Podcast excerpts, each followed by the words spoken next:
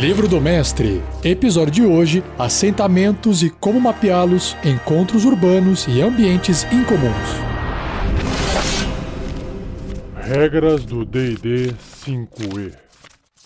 Uma produção RPG Next.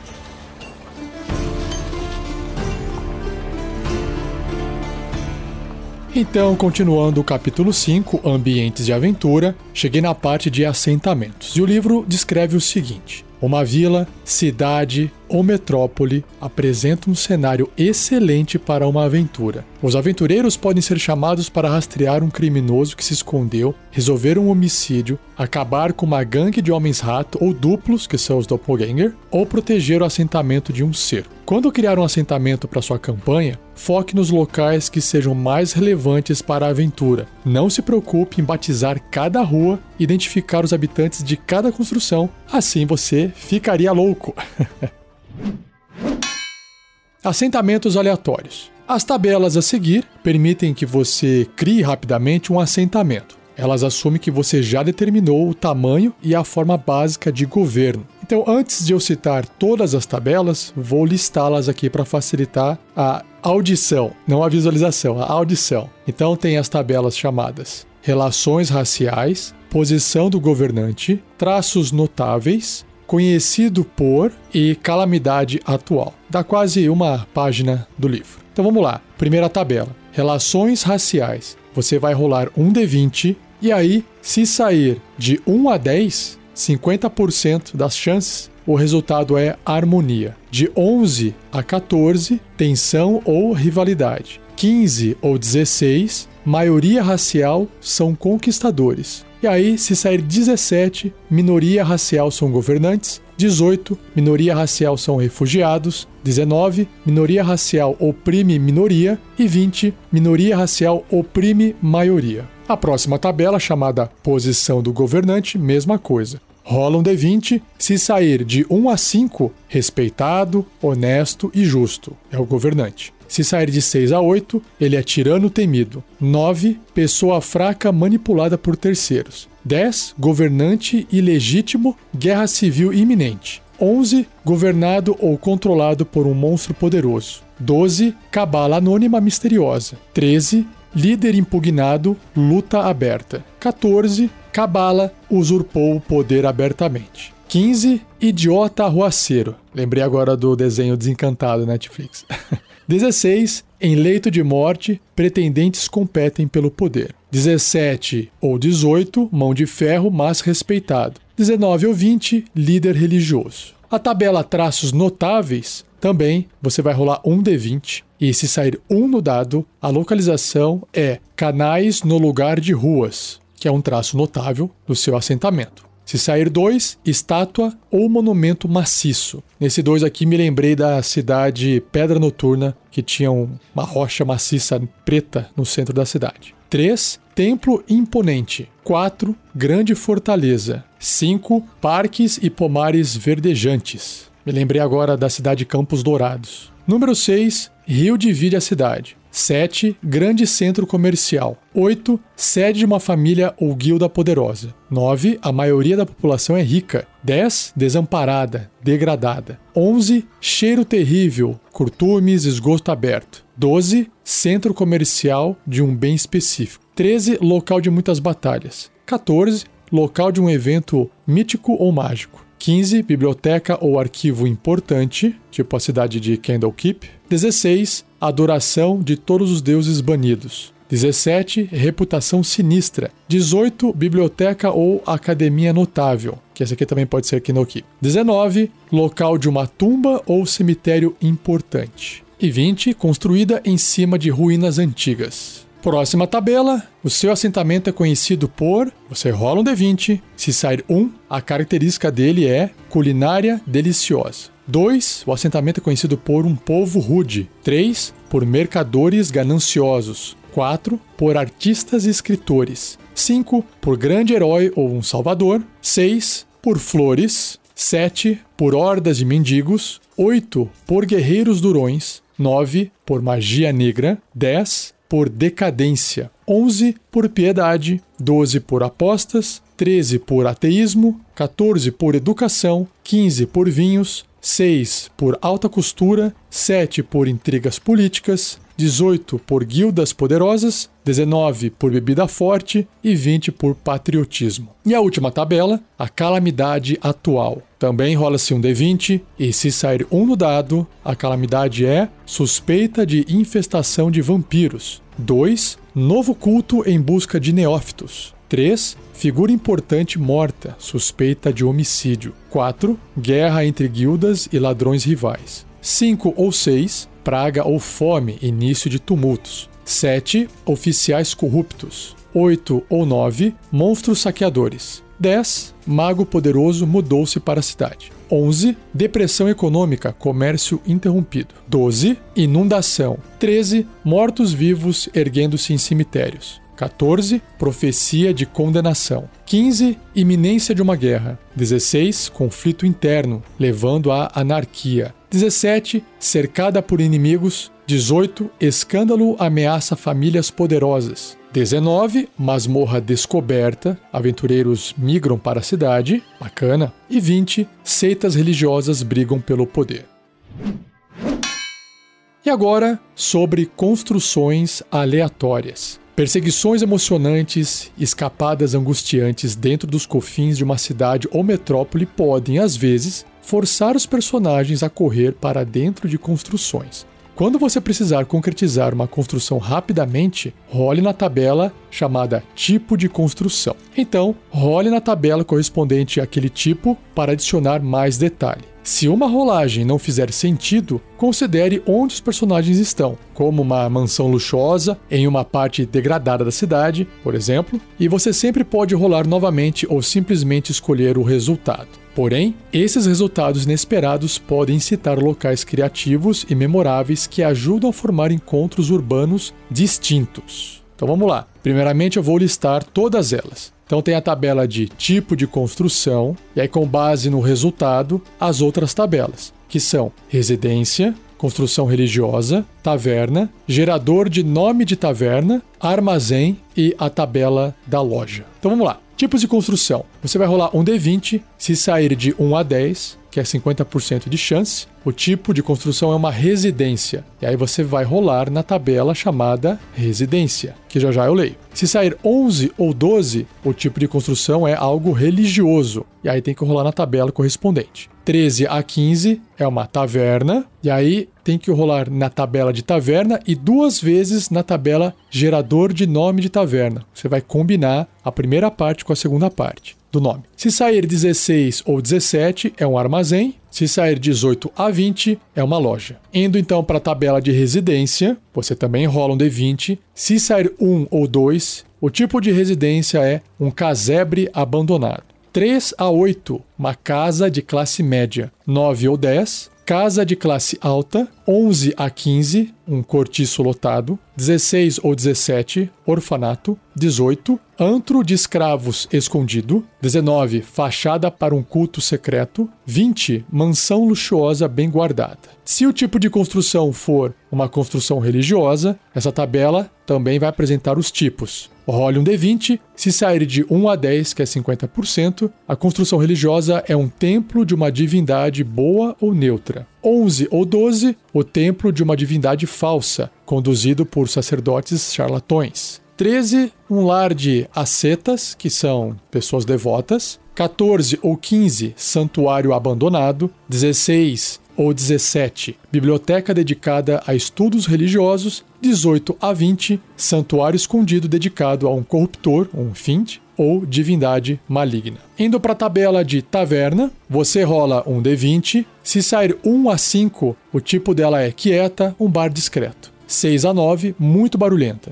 10, frequentada por guilda de ladrões. 11, local de encontro de uma sociedade secreta. 12 ou 13, um clube gastronômico de alta classe. 14 ou 15, antro de apostas. 16 ou 17, atende uma raça ou guilda específica. 18, um clube exclusivo para membros. 19 ou 20, um bordel. E aí, a próxima tabela, que é o gerador de nome de taverna. Você vai rolar também de 1 a 20 no D20 para a primeira parte e para a segunda parte. E aqui eu vou ler as duas palavras na sequência. Você teria que rolar o dado de 20 faces duas vezes e pegar dois resultados para combinar, ficar um negócio diferente. Mas eu vou ler na mesma sequência a parte 1 e a parte 2, tá bom? Então, se você rolar 1, a primeira parte é a enguia, segunda parte é prateado ou prateada. 2, o golfinho, dourado ou dourada. 3, o anão, cambaleante. Perceba que é um substantivo e um adjetivo, né? 4, o pégaso e o adjetivo sorridente. 5. O pônei, empinado ou empinada. 6. A rosa, atraente. 7. O servo, que corre. 8. O lobo uivante. 9. O cordeiro abatido ou abatida. 10. O demônio malicioso ou maliciosa. 11. O bode bêbado ou bêbada. 12. O espírito saltitante. 13. A horda rugidor ou rugidora. 14. O bufão carrancudo ou carrancuda. 15. A montanha solitário ou solitária. 16 a águia errante, 17, o sátiro misterioso ou misteriosa, 18, o cão ladrante, 19, a aranha negro ou negra, 20, a estrela reluzente. Indo para a tabela de armazém, você rola um D20. Se sair 1 a 4, o tipo dela é vazio ou abandonado. 5 ou 6, bem guardado, mercadorias caras. 7 a 10, mercadorias baratas. 11 a 14, mercadorias volumosas. 15, animais vivos. 16 ou 17, armas e armaduras. 18 ou 19, mercadorias de uma terra distante. E 20, um antro secreto de contrabandistas. E por fim, a tabela de loja. Você rola um D20, se sair 1, ela é uma loja de penhores. 2, ervas, incensos. 3, frutas e vegetais. 4, carnes secas 5. Cerâmica. 6. Funerária. 7. Livros. 8. Agiota. 9. Armas e armaduras. 10. Mercearia. 11. Ferreiro. 12. Carpinteiro. 13. Tecelão. 14. Joalheiro. 15. Padeiro. 16. Cartógrafo. 17. Alfaiate. 18. Cordoeiro. 19. Pedreiro. E 20. Escriba.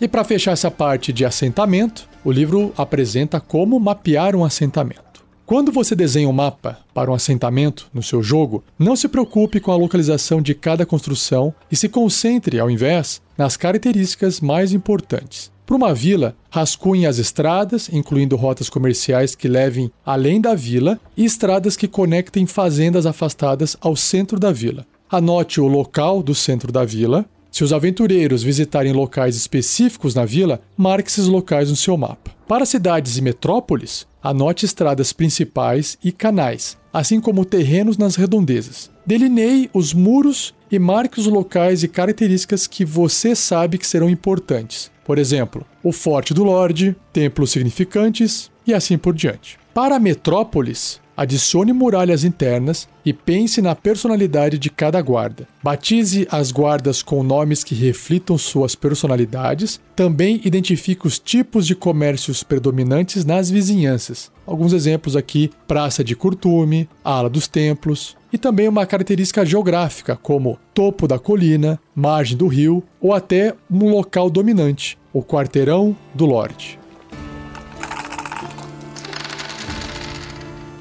Indo agora para os encontros urbanos, apesar de ostentarem a promessa de segurança, cidades e metrópoles podem ser tão perigosas quanto masmorras sombrias. O mal se esconde a olhos vistos ou em cantos escuros. Esgotos, becos sombrios, pardieiros, tavernas cheias de fumaça, cortiços dilapidados e mercados tumultuados podem rapidamente se tornar campos de batalha. Ainda por cima, os aventureiros devem aprender a se comportar para que não atraiam a atenção indesejada das autoridades locais. Dito isso, os personagens que não forem atrás de confusão podem ter vantagem de todos os benefícios que um assentamento tem a oferecer.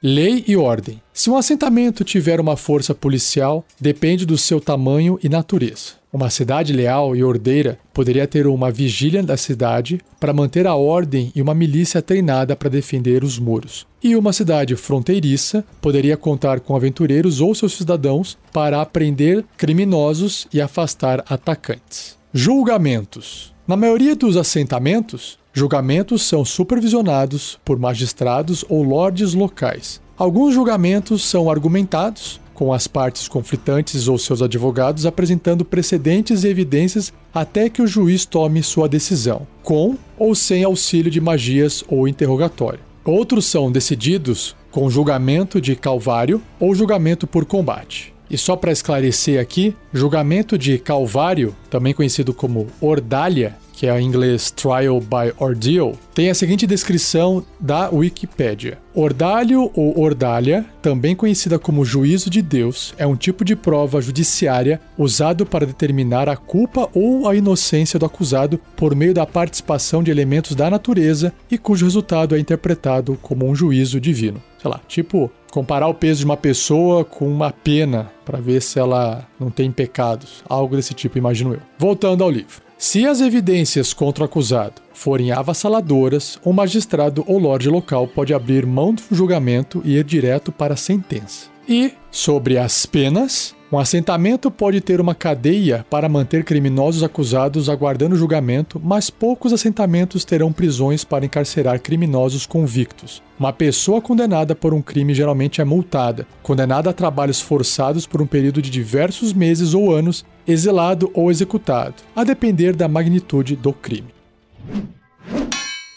Encontros aleatórios urbanos. A tabela chamada Encontros Aleatórios Urbanos é útil para aventuras baseadas em cidades e metrópoles. Verifique para um encontro aleatório pelo menos uma vez por dia e uma vez por noite caso os personagens estejam fora. Role novamente se o resultado não fizer sentido devido à hora do dia. Então, a tabela, você vai rolar um dado de 12 faces e mais um dado de 8 faces ao mesmo tempo. E somando esses dois valores, os resultados irão de 2 a 20. E por que, que você não rola só um D20? Por que, que os designers fizeram isso? Porque quando você está rolando dois dados, a probabilidade forma um gráfico em forma de sino, onde o número no centro tem maiores chances de sair do que os números nas pontas. Então vamos lá. Se sair 2, que é mais difícil de sair, o encontro é com animais à solta. 3, um anúncio, alguma coisa sendo anunciada. 4, briga. 5, valentões. 6, acompanhante. 7, um encontro, um formato de disputa. 8, aparece um cadáver. E aí aqui já está começando a chegar no pico da curva do sino. 9, concovados. 10, um bêbado.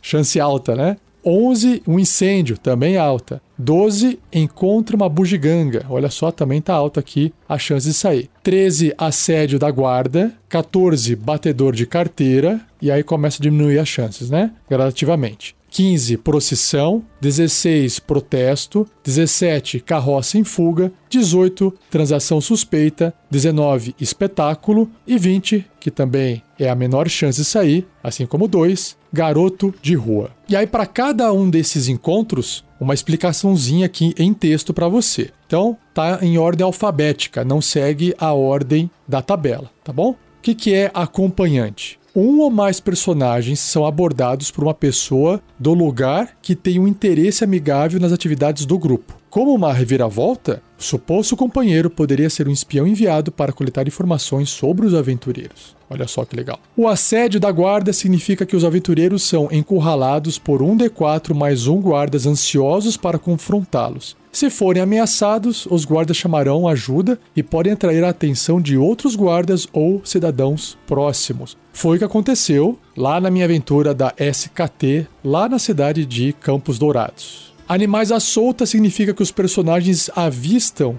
um ou mais animais inesperados à solta na rua. Esse desafio pode ser qualquer coisa, desde um bando de babuínos até um urso, tigre ou elefante que escapou do circo. Já um anúncio, um arauto, pregador da cidade, pessoa louca ou outro indivíduo faz o anúncio em um canto da rua para todos ouvirem. O anúncio pode pressagiar algum evento vindouro, como uma execução pública, comunicar uma informação importante para as massas em geral, como um novo decreto real, ou transmitir um augúrio ou aviso terrível. Um batedor de carteira é um ladrão e use as características de espião lá do Manual dos Monstros que tenta roubar de um personagem aleatório. Os personagens cujos valores de sabedoria, percepção, passivo seja igual ou maior que o total do teste de destreza, prestidigitação ou truque com as mãos, ou em inglês, sleight of hand, do ladrão, pegará o ladrão no ato. Sobre o bêbado, um bêbado alegre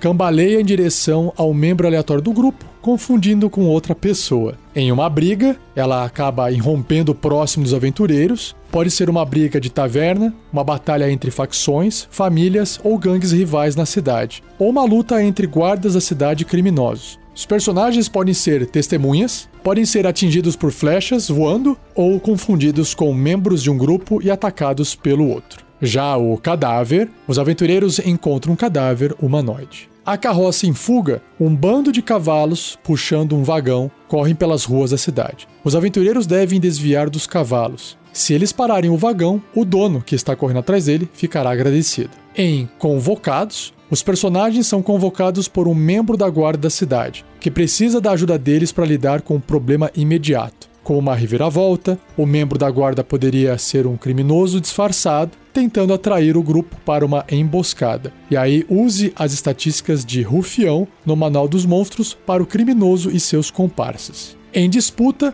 os personagens são levados a uma disputa improvisada, qualquer coisa desde um teste intelectual até uma competição de bebida, ou testemunham um duelo. Em encontrar uma bugiganga, os personagens encontram uma bugiganga aleatória. Você pode terminar a bugiganga rolando na tabela de bugiganga no livro do jogador. Se você estiver usando a literatura em inglês, bugiganga é trinket. Em espetáculo, os personagens testemunham uma forma de entretenimento público, como um bardo talentoso interpretando um personagem da realeza, um circo de rua, uma apresentação de marionetes, um vistoso ato de mágica, uma visita real ou uma execução pública. Sobre o garoto de rua, um garoto de rua se aproxima dos aventureiros e os persegue por todo lugar até ser afugentado. Incêndio: um incêndio ocorre e os personagens têm uma chance de ajudar a apagar as chamas antes que elas se espalhem. Procissão: os aventureiros encontram um grupo de cidadãos ou desfilando em celebração ou formando uma procissão funerária. Em protesto, os aventureiros veem um grupo de cidadãos protestando pacificamente contra uma nova lei ou decreto. Um punhado de guardas mantém a ordem. Transação suspeita: os personagens testemunham uma transação suspeita entre duas figuras de mantos. E por fim, valentões: os personagens testemunham um D4 mais dois valentões molestando um forasteiro. Use as estatísticas de plebeu no Manual dos Monstros para todos eles. Um valentão fugirá assim que sofrer qualquer quantidade de dano. Seja você também um guerreiro ou uma guerreira do bem. Para saber mais, acesse padrim.com.br barra rpgnext ou picpay.me barra rpgnext. Ambientes incomuns. Viajar pelo ambiente selvagem nem sempre significa uma jornada terrestre. Aventureiros podem navegar em mar aberto em uma caravela ou uma galera movida a energia elemental, voar pelo ar em hipogrifos ou em um tapete voador, ou cavalgar cavalos marinhos gigantes até palácios de coral nas profundezas do mar. Submerso. Veja o capítulo 9 do livro do jogador para regras de combate submerso. Encontros aleatórios submersos. Você pode verificar para encontros aleatórios submersos com a mesma frequência que faria para encontros terrestres. Veja o capítulo 3. A tabela chamada Encontros Aleatórios Submersos, que já já vou ler, apresenta diversas opções intrigantes. Você pode tanto rolar na tabela para um resultado aleatório quanto escolher o que funcionar melhor. Então vamos lá para a tabela. Você vai rolar um D12 com mais um D8 e somando esses resultados vai ser de 2 a 20. Lembrando que quanto mais por centro, mais próximo do 10 ou do 11, as chances de sair são maiores. Na verdade é um pouquinho mais para frente, né? Já que é um D12 com D8, a média é 6 com 4, com meio com meio. É 11. Então, o 11 é o resultado que tem mais chance de sair. Mas vamos lá. Se sair 2, que tem a menor chance na rolagem desses dois dados. O encontro é um navio afundado coberto por cracas. 25% de chance do navio conter tesouro e role aleatoriamente nas tabelas de tesouro do capítulo 7. Se sair 3, navio afundado com tubarões nos arrecifes, águas rasas, ou tubarões caçadores, águas profundas. que estão rondando em volta dele. 50% de chance de conter tesouro, e aí você também pode rolar aleatoriamente nas tabelas de tesouro do capítulo 7. Cicero 4 é um campo de ostras gigantes. Cada ostra tem 1% de chance de ter uma pérola gigante de 5 mil moedas de ouro dentro. Se sair 5 no resultado dos dados, saída de vapor submersa. 25% de chance da saída ser um portal para o plano elemental do fogo. Se sair 6, uma ruína inundada, desabitada. 7, uma ruína inundada, habitada ou assombrada. Ficou mais interessante. 8. Estátua ou monólito afundado, ou monolito afundado. 9. Um cavalo marinho gigante. É uma criatura do livro dos monstros. Amigável e curioso. 10. Patrulha de Povo do Mar Amigáveis, que também é outro tipo de criatura. 11, chegando na parte que tem a maior chance de sair, Patrulha de Sirenídeos Hostis, em águas costeiras, ou Sarruagin, águas profundas. 12. Campo de algas enorme. Aí você rola novamente na tabela para determinar o que está escondido nesse campo de algas. 13. Caverna submersa vazia. 14. Caverna submersa, que é o covil de uma bruxa do mar. 15. Caverna submersa, que é covil de povo do mar. 16. Caverna Submersa, que é o covil de Polvo Gigante. 17. Caverna Submersa, covil de Tartaruga Dragão. 18. Dragão de Bronze, procurando um tesouro. 19. Gigante da Tempestade, andando no leito do oceano. E 20. Que volta a ter uma chance muito pequena de sair. Baú de Tesouro Afundado. 25% de chance de conter algo valioso dentro. Aí você rola aleatoriamente nas tabelas de tesouro do capítulo 7. Agora, indo para o outro tópico que é nadando. A não ser com auxílio de mágica, o personagem não pode nadar por 8 horas seguidas num dia. É meio óbvio, né? É bem diferente de nadar do que sair por aí andando. Após cada hora de natação, o personagem deve ser bem sucedido num teste de resistência de constituição com dificuldade 10 ou receberá um nível de exaustão. Então tá aí a referência. Enquanto andando, você pode viajar por 8 horas até começar a fazer esses testes. Nadando é após uma hora. Uma criatura que tenha deslocamento de natação, incluindo o personagem com anel de natação ou mágica similar, pode nadar o dia todo sem penalidades e usa as regras normais de marcha forçada do livro do jogador. Beleza. Nadar em águas profundas é similar a viajar em altitudes elevadas, devido à pressão da água e da temperatura fria. Para uma criatura com deslocamento de natação, cada hora gasta nadando em uma profundidade maior que 30 metros, em inglês são 100 pés, conta como duas horas com o propósito de determinar exaustão. Nadar por uma hora em profundidade maior que 60 metros, 200 pés, conta como 4 horas. Sobre a visibilidade embaixo da água. A visibilidade embaixo d'água depende da claridade da água e da luz disponível a não ser que os personagens tenham fontes de luz. E aí você usa a tabela chamada distância de encontro submerso para determinar a distância a qual os personagens embaixo da água ficam cientes de um possível encontro. Então a tabela é bem pequenininha, ela tem duas colunas, uma para a claridade da água e outra para a distância do encontro. Se a água for límpida, luz plena, se a iluminação for de luz plena, a distância de encontro é 18 metros ou 60 pés. Se a água for límpida e a iluminação for penumbra, a distância de encontro cai pela metade, 30 pés ou 9 metros. E se a água for escura ou não tiver luz, 3 metros ou 10 pés. Hum, nota. Se você estiver usando aqueles tubarões no mar agitado, é bem provável que os tubarões peguem o pessoal de surpresa, pelo menos a menos de 18 metros, que são 60 pés. A não ser que o pessoal enxergue a barbatana dos bichos à distância, é outra história.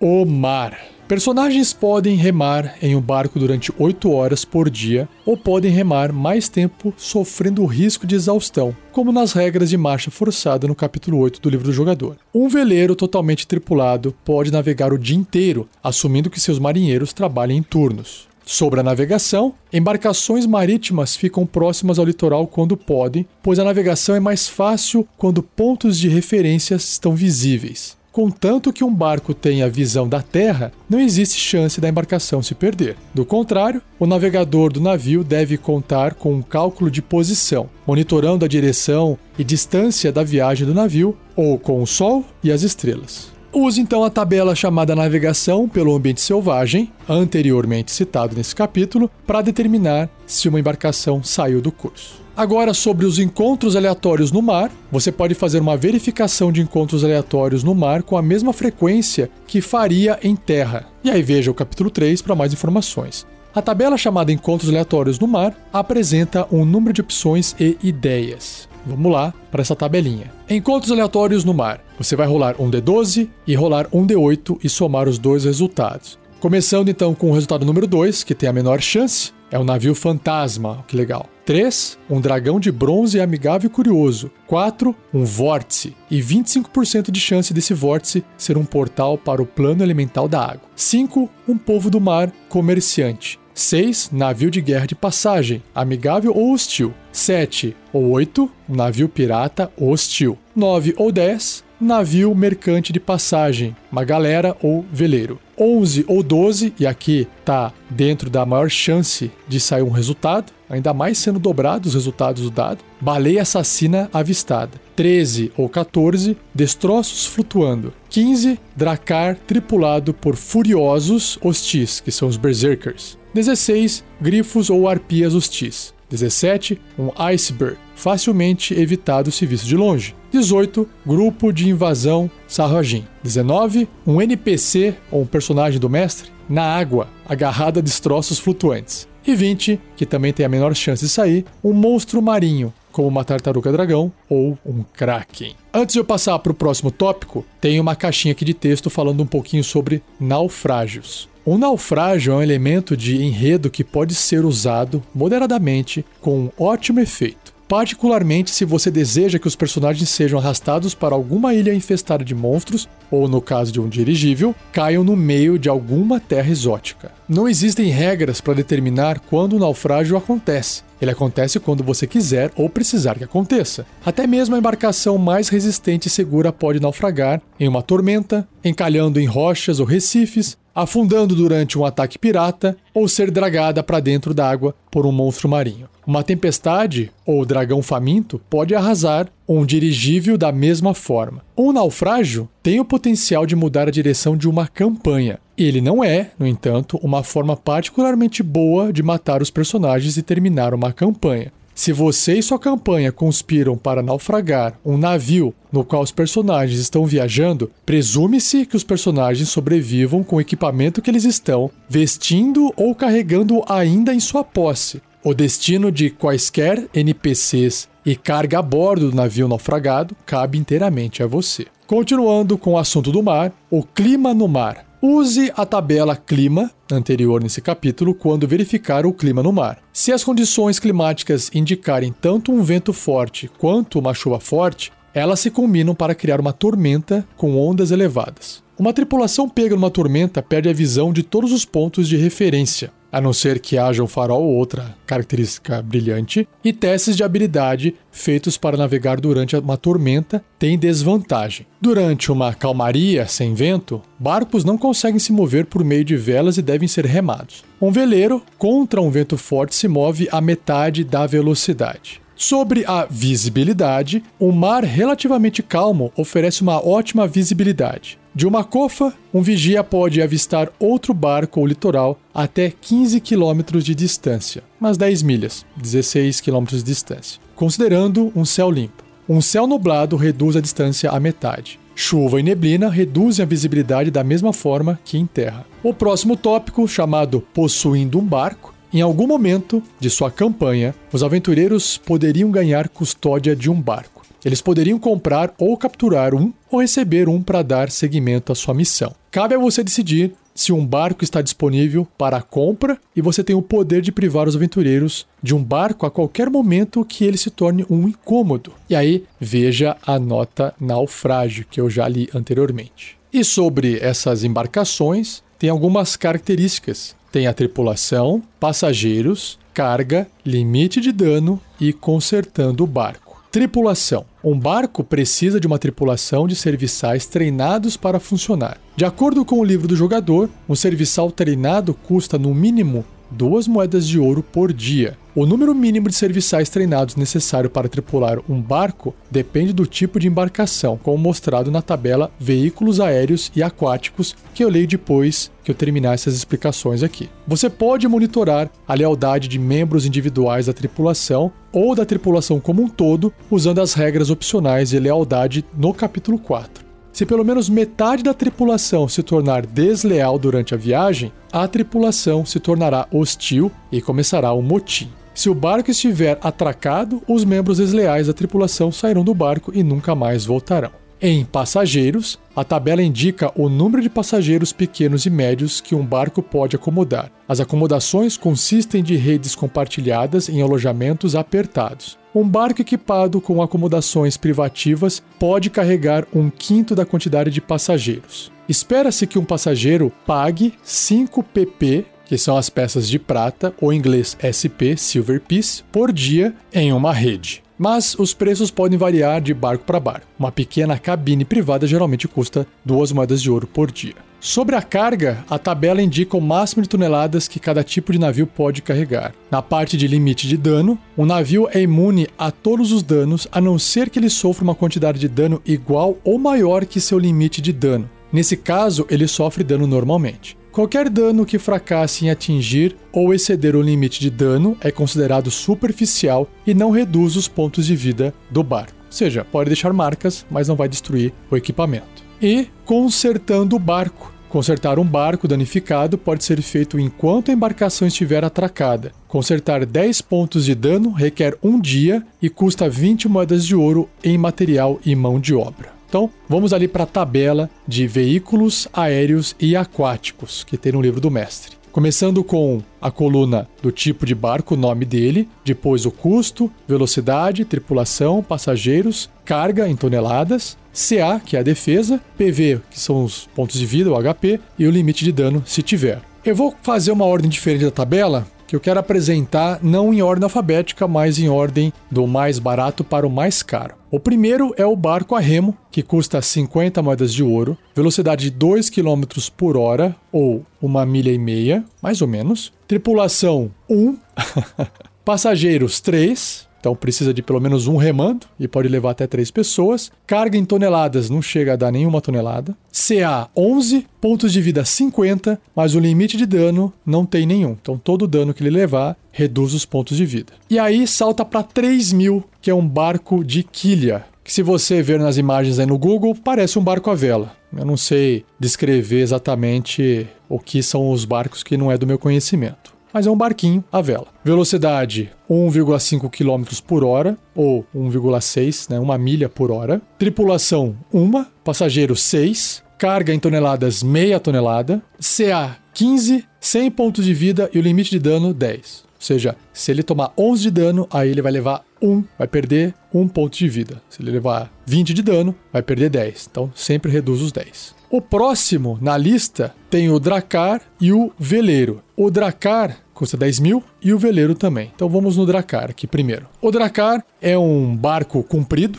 que era exatamente os barcos que os vikings utilizavam. Ele tem uma velocidade de 5 km por hora, 3 milhas por hora, tripulação 40, passageiros 150, carga em toneladas 10, CA 15, 300 pontos de vida e limite de dano 15. Já o veleiro, que custa a mesma coisa, é um pouco mais lento, 3 km por hora, 2 milhas por hora, tripulação 20, passageiros 20, carga em toneladas 100. Então a diferença gritante aqui é que ele pode carregar muito mais coisa e menos gente no caso. CA 15, 300 pontos de vida também e o mesmo limite de dano de 15. Próximo, que tem o preço maior, é o dirigível, ou em inglês airship um balão, né? Deitado, que voa.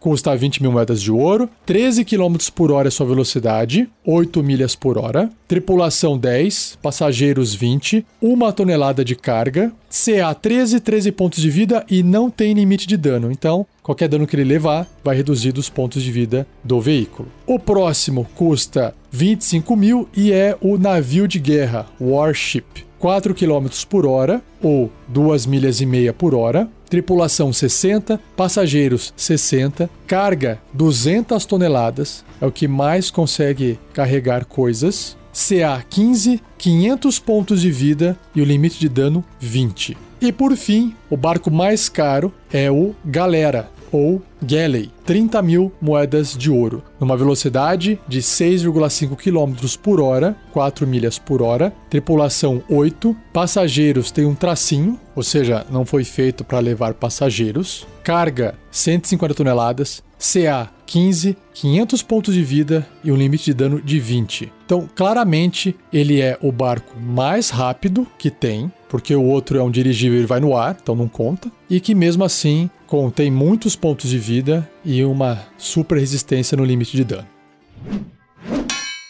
E para fechar esse episódio, um pouco sobre o céu. Personagens voando podem se mover de um local para o outro em uma linha relativamente reta, ignorando terreno e monstros que não podem voar ou que não possuam ataques à distância. Voar através de magia ou item mágico funciona da mesma forma que viajar a pé, como descrito no livro do jogador. Uma criatura que sirva com montaria alada deve descansar uma hora para cada três horas voando e não pode voar mais que nove horas por dia. Então, personagens montados em grifos, que possuem deslocamento de voo de 24 metros ou 80 pés, bem rápido, podem viajar a 12 km por hora ou 8 milhas por hora, cobrindo 108 km em 9 horas, em dois descansos de uma hora de duração ao decorrer do dia. Traduzindo os 108 km em milhas, são 72. Montarias que não se cansam como um construto voador não estão sujeitas a essa limitação. Conforme os aventureiros viajam pelo ar, verifique para encontros aleatórios como normalmente faria. Ignore qualquer resultado que indique um monstro não voador, a não ser que os personagens estejam voando próximo o suficiente do solo para serem alvos de criaturas não voadoras realizando ataques à distância. Os personagens têm chances normais de avistar criaturas no solo e podem decidir quando se engajarem com elas.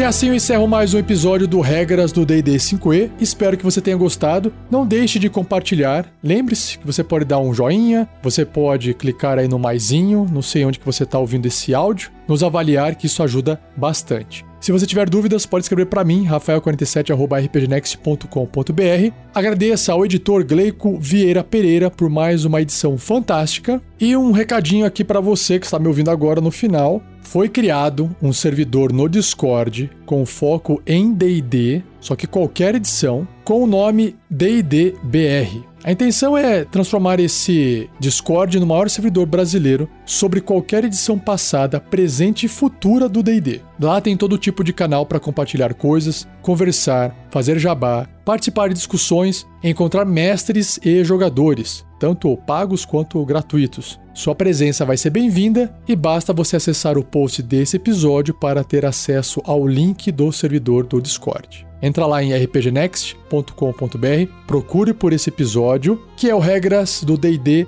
239. Maravilha? E não perca o próximo episódio, onde eu irei finalizar o capítulo 5, chamado Ambientes de Aventura, com o último tópico sobre armadilhas. Beleza? Então, muito obrigado, um abraço e até o próximo episódio.